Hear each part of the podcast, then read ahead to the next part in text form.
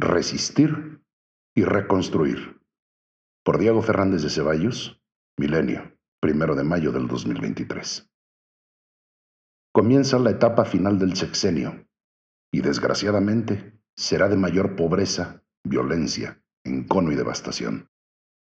Sus primeros cinco años están marcados por la mentira, la traición, la incompetencia, la corrupción desbordada, las violaciones insolentes a nuestras leyes, la violencia impune y la afanosa tarea de agredir y destruir instituciones.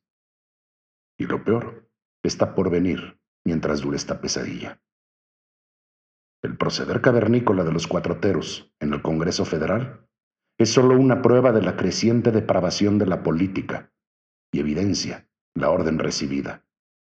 Ustedes destruyan, que las iniciativas se las mando yo. Esa conducta criminal y finalmente suicida corresponde a un gobierno fracasado y en fuga, incapaz para responder ante el desastre educativo, el aumento de la miseria, la mayor desigualdad y el encono social, porque no puede ocultar el dolor y la muerte de cientos de miles de mexicanos a causa de la inhumana destrucción de los servicios de salud, porque ha ocasionado el desprestigio de México ante el mundo y la lista es interminable, sin olvidar a miles de mujeres, jóvenes y niños ultrajados impunemente y con inaudita sevicia. La desaparición del Seguro Popular al inicio de este sexenio, así como la muerte súbita del Insabi, anunciada ahora, demuestran de manera palmaria hasta dónde puede llegar la perversidad soberana, cuando además es idiota. Mire usted, ni siquiera para nombrar a ese bodrio, supuestamente creado para sustituir al seguro popular, respetaron la gramática. Lo bautizaron como Instituto de Salud para el Bienestar, cuando todos los institutos de salud son, por su naturaleza, para procurar bienestar. Ahora, los pleonásticos, burros, asnos y jumentos, anuncian la desaparición fulminante del tal Insabi, porque les urge tratar de ocultar el multimillonario desfalco causado al erario y los nefastos resultados en su corta vida de tres años y cuatro meses.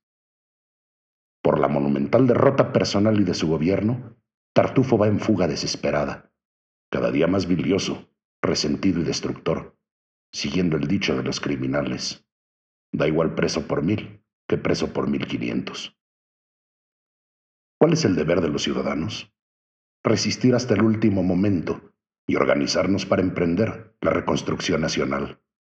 No solo quien atropella es de culpar, sino también quienes, por cobardes, se dejan atropellar. Postdata. Una buena noticia. Según el parte oficial, Tartufo goza de cabal salud y se halla en franca recuperación. Si goza de cabal salud, no sabemos de qué se estará recuperando. Ojalá sea de la mente pero es afortunado al recibir atención de excelencia, como debe ser, con los mejores médicos, los equipos más modernos y las medicinas requeridas. Sí, como en Dinamarca.